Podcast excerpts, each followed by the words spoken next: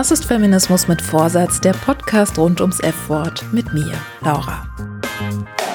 Und du bist im zweiten Teil der Heiraten Ja oder Nee Doppelfolge gelandet. Wir wissen jetzt also, aus welchen emotionalen, rechtlichen und politischen Gründen Menschen heiraten und warum der Staat das sowieso richtig gut findet. Gleich wollen wir uns etwas aus dem Status quo hinaus bewegen und schauen, welche Alternativen es zur Ehe gibt oder geben könnte. Aber zunächst bleiben wir noch ein bisschen im Heiratsfieber und schauen, wie die Ehe ausgestaltet werden könnte, damit sie gerechter ist. Dafür geht es jetzt erstmal um eine ganz wichtige gesetzliche Regelung die Zugewinngemeinschaft. In dieser Zugewinngemeinschaft leben Paare ganz automatisch, wenn sie heiraten. Dafür hat die Frauenbewegung gekämpft. Denn während bis 1958 das Vermögen der Frau bei Eheschließung ab sofort vom Mann verwaltet wurde, sorgt die Zugewinngemeinschaft dafür, dass beide Vermögen getrennt bleiben und nach der Scheidung der sogenannte Zugewinnausgleich stattfindet.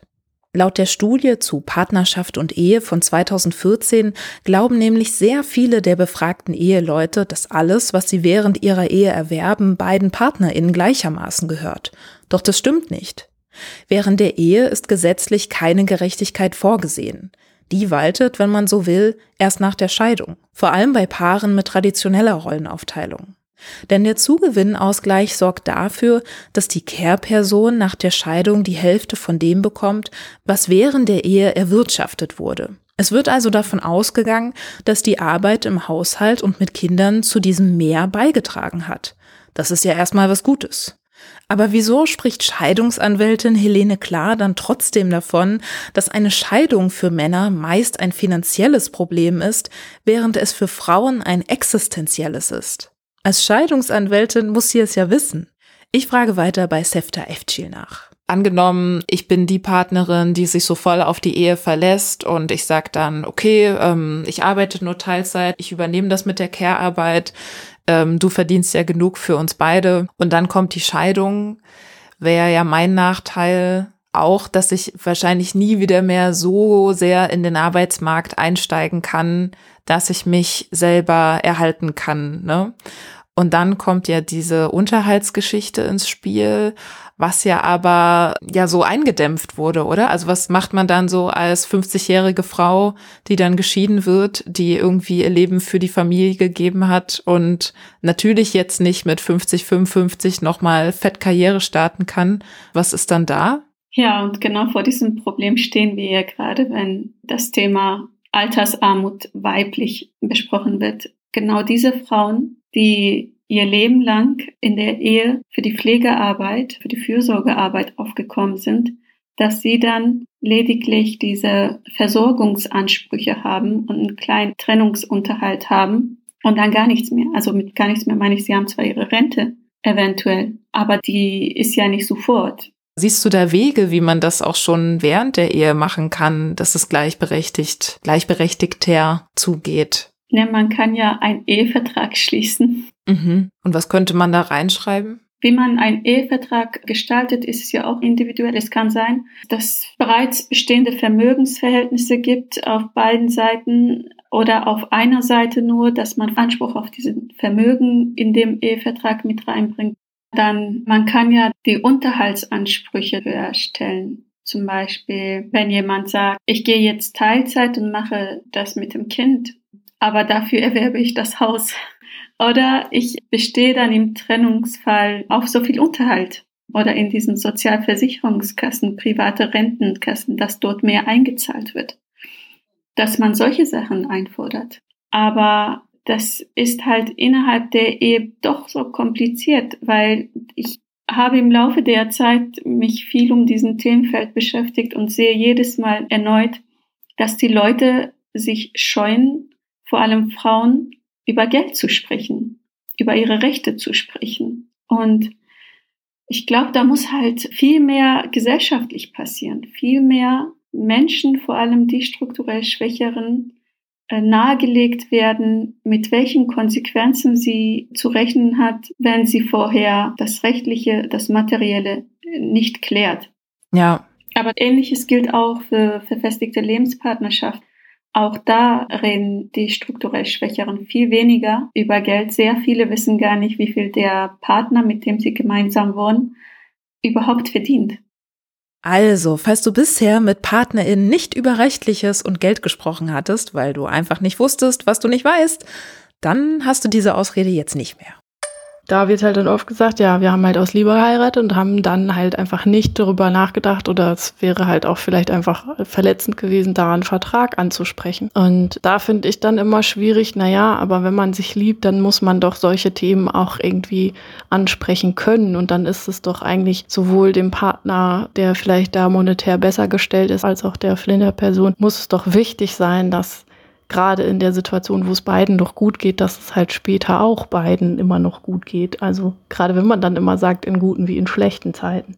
Bevor ich mich mit der Idee eines Ehevertrags für mehr Gerechtigkeit anfreunden kann, muss ich allerdings noch ein Vorurteil von SEFTA überprüfen lassen. Ich hatte irgendwie so den Eindruck, dass Eheverträge nur was für reiche Leute sind. Also das macht irgendwie der Arzt oder der Unternehmer also jetzt so bisschen absichtlich nicht gegendert, aber ich meine, das gilt natürlich für alle, die sich während der Ehe dann was aufbauen, die dann sich ein Unternehmen aufbauen oder eine Praxis eröffnen oder so. Und wenn sie diesen Ehevertrag nicht machen würden, würde ja diese Zugewinngemeinschaft dann bedeuten, dass sie wahrscheinlich die Praxis oder das Unternehmen zu Geld machen müssen, weil das ja dann unter beiden EhepartnerInnen aufgeteilt werden muss. Und um sich quasi davor zu schützen, macht so ein Ehevertrag Sinn. Habe ich das richtig verstanden?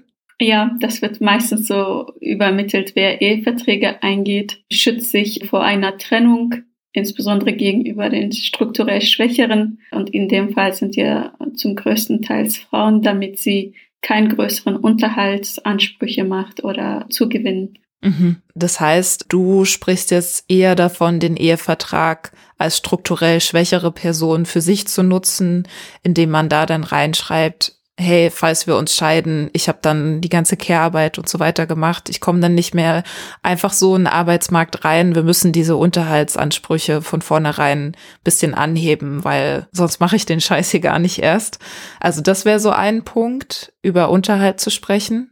Über Unterhalt zu sprechen, über Vermögen zu sprechen und über Rentenansprüche zu sprechen, ja, Versorgungsausgleich. Auch wenn die Versorgungsausgleich sich auch gesetzlich durch Tabellen einrechnen lässt, kann man auch individuell noch gucken, was da zu holen ist. Prinzipiell kann ein Ehevertrag vor der Heirat und während der Ehe bis kurz vor der Scheidung gemacht werden. Aber ich sehe da echt ein Problem. Wann wäre denn ein guter Zeitpunkt dafür?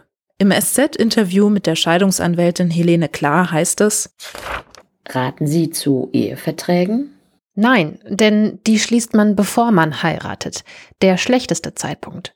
Gerade ausgebildete junge Frauen, die ein gutes Einkommen haben, können sich nicht vorstellen, dass sie jemals in ein Abhängigkeitsverhältnis von ihrem Mann geraten, wie ihre Mütter oder ihre Großmütter. Die unterschreiben stolz, dass sie auf Unterhalt verzichten, denn wenn der Mann sie nicht mehr will, möchten sie nicht von seinem Geld leben und finden es unappetitlich, die Hälfte seines Sparvermögens zu beanspruchen. Nur, wenn die Frau Kinder kriegt und nicht arbeiten geht, hat sie nichts Erspartes. Und wenn er kontrolliert, was sie kauft, wenn er ihr die Strumpfhosen und den Lippenstift verbietet, merkt sie, was sie da unterzeichnet hat. Ja, ich habe den Eindruck, ich muss dringend mal eine Folge zu erhebenderen Themen machen. Naja, aber noch sind wir hier. Vor der Ehe kann ich also eventuell schlecht absehen, wie sich mein Leben in der Ehe entwickelt. Aber während der Ehe denke ich wirklich daran, diesen Vertrag anzugehen, wenn ich merke, dass ich nun doch mehr Care-Arbeit übernehme und weniger Lohn arbeite? Das muss ja dann irgendwie gehen. Weil so kurz vor der Scheidung noch irgendwas fair regeln wollen, darauf würde ich mich lieber nicht verlassen wollen. Ich kenne aber auch Leute, die sich jetzt bewusst auch so gegen einen Ehevertrag entscheiden, um danach halt zu sagen, ja, okay, wir teilen danach halt einfach wirklich alles auf und das ist jetzt so das Risiko, was wir eingehen. Ja, in dem spezifischen Moment der Heirat kann ich das wirklich auch total gut nachvollziehen. Wer hat schon Bock, sich mit diesen Dingen auseinanderzusetzen? Aber ich finde die Frage, die sowohl verheiratete als auch unverheiratete Paare antreiben sollte, sich mit diesem rechtlichen Kram zu beschäftigen, ist, wäre mein Partner oder meine Partnerin abgesichert, wenn ich nicht mehr bin oder wir uns trennen? Und wenn ich das mit Nein beantworte, ist mein schlechtes Gewissen doch viel zu groß. Ich will doch, dass es dem oder der anderen gut geht. Deswegen können unverheiratete Paare auch über einen Partnerschaftsvertrag nachdenken, in dem sie regeln, wie Vermögen und Schulden aufgeteilt werden, inwiefern Unterhalt gezahlt werden soll, wer in der Wohnung bleibt oder wer wie oft die Kinder zu Gesicht bekommt. Kurz in eigener Sache. Der Podcast lebt mit dir und dir und dir als Zuhörende und kann nur weiter bestehen und seine Message verbreiten, wenn du mithilfst. Zum Beispiel kannst du den Podcast bewerten, weiterempfehlen oder via Steady, PayPal oder Direktüberweisung finanziell unterstützen. Danke. Übrigens ist die Feminismus mit Vorsatz Sockenproduktion wieder in vollem Gange und neben den gewohnten weißen und schwarzen Socken wird es diesmal auch fliederfarbene geben. Auf Instagram unter Feminismus mit Vorsatz Podcast bekommst du auf jeden Fall mit, wenn der Shop wieder befüllt wird. Würdest du meiner These zustimmen, dass man eigentlich nur heiraten sollte, wenn man sich wirklich ganz, ganz doll sicher ist, dass die Ehe auch hält? Ähm, jein. Ich glaube, die Strukturen sind äh, so krass für eine Person, insbesondere dann, wenn Familie und Beruf für eine Frau in Frage steht. Und dann spreche ich meistens über ein Kind mit dabei. Ich würde vielleicht doch, um mich besser abzusichern, eine Ehe eingehen, wenn ich von Anfang an wüsste, er ist äh, strukturell der Stärkere, verdient mehr, hat viel mehr Chancen, einen Beruf zu wechseln, Neues anzufangen. Und er ist in Care-Arbeit, trotz dass er eingebunden ist, vielleicht nicht so, wie ich mir wünsche, gleichberechtigt in der Mitarbeit involviert und ich doch noch mehr dafür aufbringe als er. Ja, deine These ist jedenfalls ziemlich gut. Wenn ich wüsste, dass das nicht kaputt geht, dann würde ich vielleicht eine Ehe viel eher eingehen. Aber ich würde vielleicht auch eine Ehe eingehen, solange ich von der Gesellschaft immer in Rollen verdrängt werde, die für mich viel mehr emotionale Care-Arbeit bedeuten und für mich auch viel Fürsorge und Care-Arbeit im sonstigen Sinne auch bedeuten. Und vielleicht würde ich gar keine Ehe eingehen, wenn ich tatsächlich strukturell viel besser stehe und die stärkere Person bin. Je nachdem, wo ich stehe finanziell, davon werde ich das abhängig machen. Und wo steht die Gesellschaft in ihren allen Facetten? Davon werde ich auch abhängig machen. Und dann abwägen, wie ich die Gerechtigkeit am besten absichern kann. Wenn es durch die Eheschließung und Ehevertrag ist, dann durch die Eheschließung und Ehevertrag. Wenn nicht, dann auch nicht tun. In einem Spiegelartikel zum Thema Ehefrau werden, Feministin bleiben heißt es, Trotzdem bleibt der Zweifel, ob das überhaupt geht heiraten und dabei Feministin bleiben? Die englische Autorin Julie Bindel sagt, die Ehe kann niemals ein feministischer Akt sein. Da gäbe es nicht zurückzuerobern und wir sollten gar nicht erst so tun, als sei es eine subversive Handlung, als Feministin zu heiraten. Ich finde, es muss möglich sein, bei der Hochzeit und danach seinen Idealen treu zu bleiben. Jede Frau soll und kann und muss für sich selbst entscheiden, weil das quasi ja der Sinn des Feminismus ist, nicht mehr Frauen zu sagen, was geht und was nicht geht. Mit Bewusstsein. Also sich anzuschauen, was ist das, was passiert da auf irgendwie allen Ebenen, warum will ich das machen, warum würde ich es nicht machen wollen und mich dann zu versuchen, für das zu entscheiden, was ich eben möchte und eben nicht aus Tradition etwas zu machen, aber auch nicht etwas nicht zu machen, weil es Tradition ist, sondern eben zu versuchen, dazwischen irgendwie so seinen eigenen Weg zu finden. Ich sehe das ähnlich, mit Feminismen für mehr Freiheit. Aber ich will auch mehr Gleichberechtigung. Und dieses Spannungsfeld ist die Herausforderung. Das wurde neulich im Feuer und Brot Podcast von Alice Hastes erklärt. So streben emanzipatorische Bewegungen immer nach Freiheit und Gleichberechtigung. Sie wollen beides, aber meistens wird dann doch eines der Ideale fokussiert. Wenn feministische Diskussionen immer öfter abrupt enden, weil es heißt, naja, die Person hat sich nun mal so entschieden, es ist ihre freie Wahl, lass sie, dann wird dieser individualistischen Idee von Freiheit mehr Raum gegeben als der Gleichberechtigung. Denn die Diskussion bleibt an der Oberfläche, die Wurzel des Problems wuchert aber fröhlich weiter. Der Rahmen, in dem solche feministischen Entscheidungsdiskurse also immer öfter stattfinden, nennt sich Choice Feminism, obwohl man diese Haltung kaum Feminismus nennen kann. Ein kleiner Exkurs. Solange Personen individuell wählen können, was immer sie wollen, ist das dann automatisch eine feministische Handlung? beschreibt Julia Korbig auf dem Blog This is Jane Wayne. Ich kann wählen, nicht mehr arbeiten zu gehen und mich stattdessen nur noch um die Familie zu kümmern. Ich kann wählen, meine Brüste operativ vergrößern zu lassen. Ich kann wählen, mich für ein Männermagazin auszuziehen. Meine Wahl ist feministisch, weil ich es bin, die die Wahl getroffen hat. Sex and the City Fans erinnern sich vielleicht noch an Charlottes Entscheidung, ihren Galeriejob aufzugeben und sich Haushalt und zukünftigen Kindern zu widmen. Hello. You were so judgmental at the coffee shop yesterday. Excuse me? You think I'm one of those women. What? One of what women? One of those women we hate who just works until she gets married. Sie beruft sich dabei auf das Ziel der Frauenbewegung, Wahlfreiheit zu ermöglichen. The women's movement is supposed to be about choice. And if I choose to quit my job, that is my choice. The women's movement? Jesus Christ, I haven't even had coffee yet. Aber sie beharrt so krass darauf, dass unklar ist, ob sie selbst von ihrer Entscheidung überzeugt ist. It's my life and my choice. Okay, Charlotte, this isn't about me. This is your stuff. I really need you to get behind my choice. You get behind your choice. I am behind my choice. I choose my choice. Charlotte, I don't have time for this. I have to go to work. Some of us Still have to go to work. I choose my choice. I choose my choice. I Wäre ein gleichberechtigtes Leben bloß eine individuelle Entscheidung, hätten wir feministische Kämpfe nie gebraucht, schreibt Theresa Bücker in Unlearned Patriarchy. Choice Feminism geht also einfach total am Eigentlichen vorbei. Denn ursprünglich ging es bei der Wahlfreiheit mal um reproduktive Rechte. Die Wahl, ob ich das Kind bekomme oder die Schwangerschaft beende. Deshalb bezeichnen sich BefürworterInnen des Rechts auf Abtreibung auch als Pro-Choice. Ein guter Ansatz, der aber wie so oft vom Kapitalismus vereinnahmt wurde. Mein Gedanke ist, individuelle Entscheidungen geschehen nicht im luftleeren Raum. Sie sind beeinflusst und sie haben Einfluss, oder? Feminismus ist eine kollektive Bewegung, das heißt, feministische Entscheidungen sollten ja auch einen Effekt haben, der kollektiv ist. Und wenn ich mich jetzt individuell dazu entscheide, zu heiraten oder nicht, dann ist das einfach nur meine individuelle Entscheidung und ich kann auch als verheiratete Person weiterhin feministisch sein und feministisch handeln.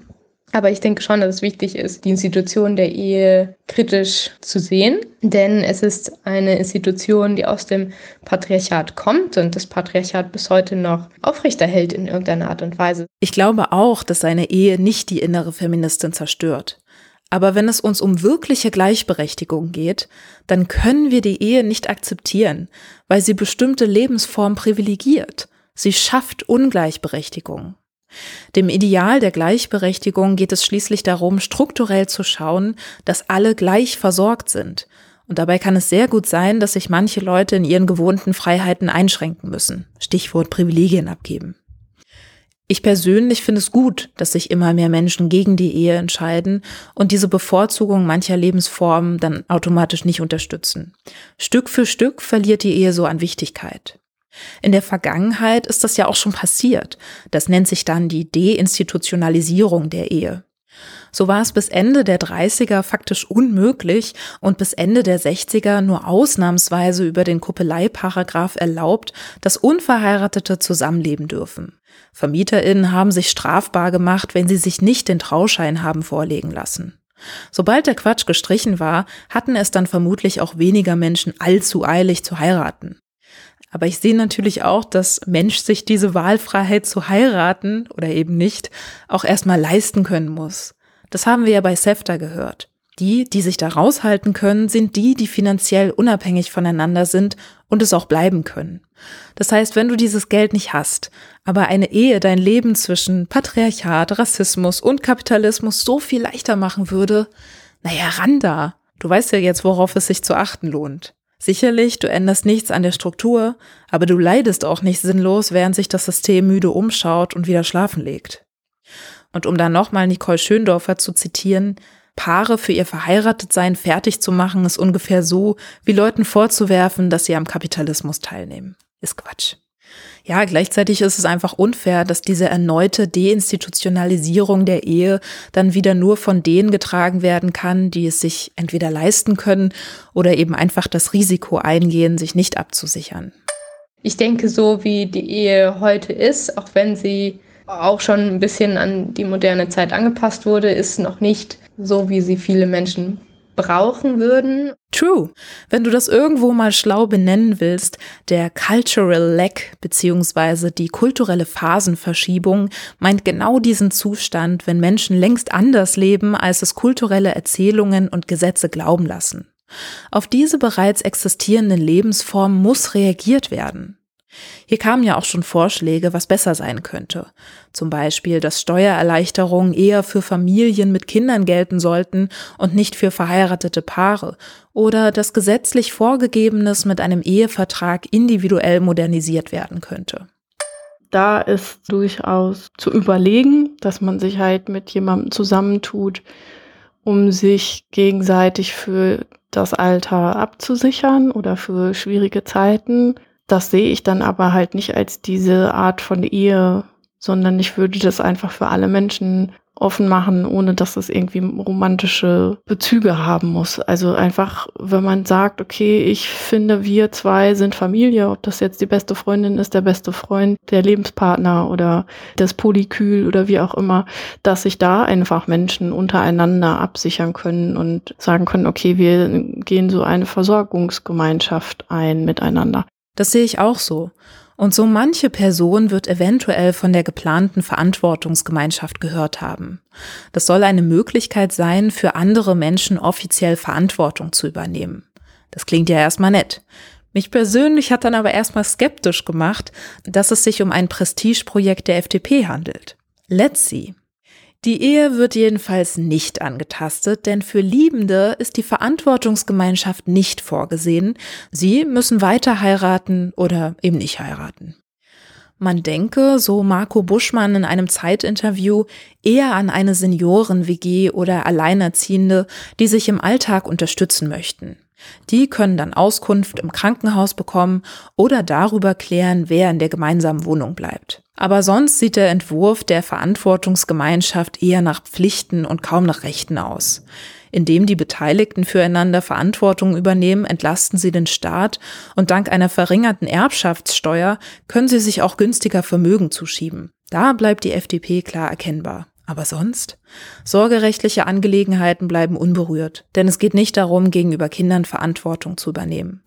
Als Ausländerin bekommst du durch die Verantwortungsgemeinschaft auch keinen Aufenthaltstitel oder eine Arbeitserlaubnis. Also insofern von den Rechten, die Eheleute haben, ist das Lichtjahre entfernt. Und ja, belehr mich eines Besseren, aber ich verstehe noch nicht so recht, wem genau das Konzept wirklich helfen soll. Also es sieht bisher eher nach einer rhetorischen Modernisierung aus. Des différences notables entre Pax et Mariage. In einigen Ländern gibt es immerhin eine Alternative zur Ehe. In Frankreich ist es der Pacte Civil de Solidarité, kurz PAX. Das ist ein bisschen wie die eingetragene Partnerschaft, die in Deutschland bis 2017 homosexuellen Paaren zugänglich war, aber dann ja zugunsten der Ehe für alle abgeschafft wurde. Pax, was ursprünglich das Zusammenleben gleichgeschlechtlicher Paare rechtlich anerkennen sollte, wird mittlerweile vor allem von heterosexuellen Paaren als Eheleit genutzt. Im Pax verpflichten sich die PartnerInnen zur Solidarität miteinander. Das heißt, gemeinsamer Wohnsitz, gegenseitige materielle Hilfe und gegenseitige Unterstützung bei zum Beispiel Krankheit oder Arbeitslosigkeit. Bei Steuerfragen und Sozialversicherungen sind Paxpaare weitestgehend den Verheirateten gleichgestellt. Da muss also niemand wegen der Steuern heiraten. Fürs Erben braucht es allerdings nach wie vor ein Testament. Abgesehen von den Steuervorteilen und der Sozialversicherung würde sich der Rest auch mit gegenseitigen Vollmachten und Verträgen regeln lassen.